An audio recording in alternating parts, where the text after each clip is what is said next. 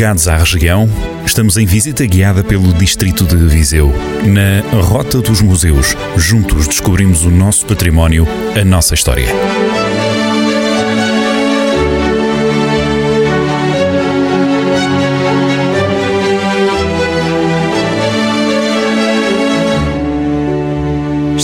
Quinta da Cruz, um espaço na cidade de Viseu focado na arte contemporânea. A área de jardim que envolve a casa faz com que seja fácil percorrer as exposições e as intervenções artísticas espalhadas pelo bosque, feito de plantas e árvores exóticas, como conta Sandra Alves, coordenadora do espaço. Houve ali uma altura no início do século XIX em que as espécies exóticas eram trazidas para Portugal e, portanto, os espaços como a Quinta da Cruz e outras quintas aqui à nossa volta têm exatamente essas, essas espécies exóticas porque efetivamente era uma era quase um, uma obrigação de quem fazia aquelas visitas, portanto, pessoas com alguma posse, uh, trazerem também para, para as suas quintas e para as suas propriedades essa, essa característica. A exposição de pintura que recebe os visitantes de Nuno Santiago está no edifício da recepção e apresenta o trabalho do artista numa fase diferente do seu percurso. Esta exposição Beyond Shape de Nuno Santiago apresenta o trabalho do artista uh, numa fase um pouco já, uh, já diferente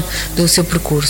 Aqui Uh, o Nuno Santiago começa a deixar ou abdica de algumas das formas geométricas que é por qual era conhecido também o seu trabalho e tem cada vez mais pinceladas completamente libertas, uh, com várias gradações de cor, o que lhe dá um corpo e um movimento completamente diferente. No edifício principal encontra-se a exposição mais recente de Nuno André Ferreira e Adriano Miranda, inaugurada a 15 de outubro, com a presença do Presidente da República, Marcelo Rebelo de Sousa, dedicada aos incêndios que assolaram a região de Viseu em 2017. A exposição chama-se O Dever de Memória, no qual é mesmo para não deixar cair no esquecimento aquilo que a região passou, mas sempre com um olhar de esperança. Portanto, e é, a própria exposição acaba por, por demonstrar mesmo isso. A exposição ela inicia com um túnel em que nos remota para a noite do 15 de outubro e depois a exposição é organizada nas várias salas, desde o dia seguinte até à parte da destruição, depois a vida do cotidiano, a recuperação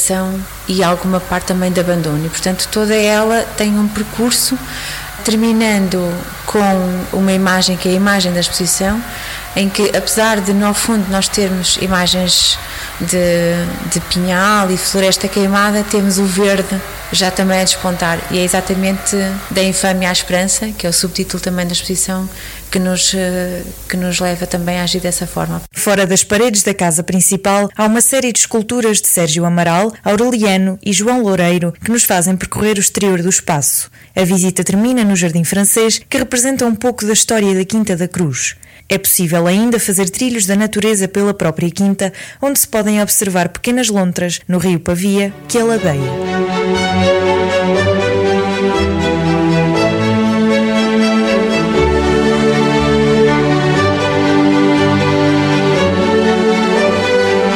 Rota dos Museus, às segundas-feiras, na Rádio Jornal do Centro, com repetição nas manhãs de fim de semana e sempre no digital em jornaldocentro.pt.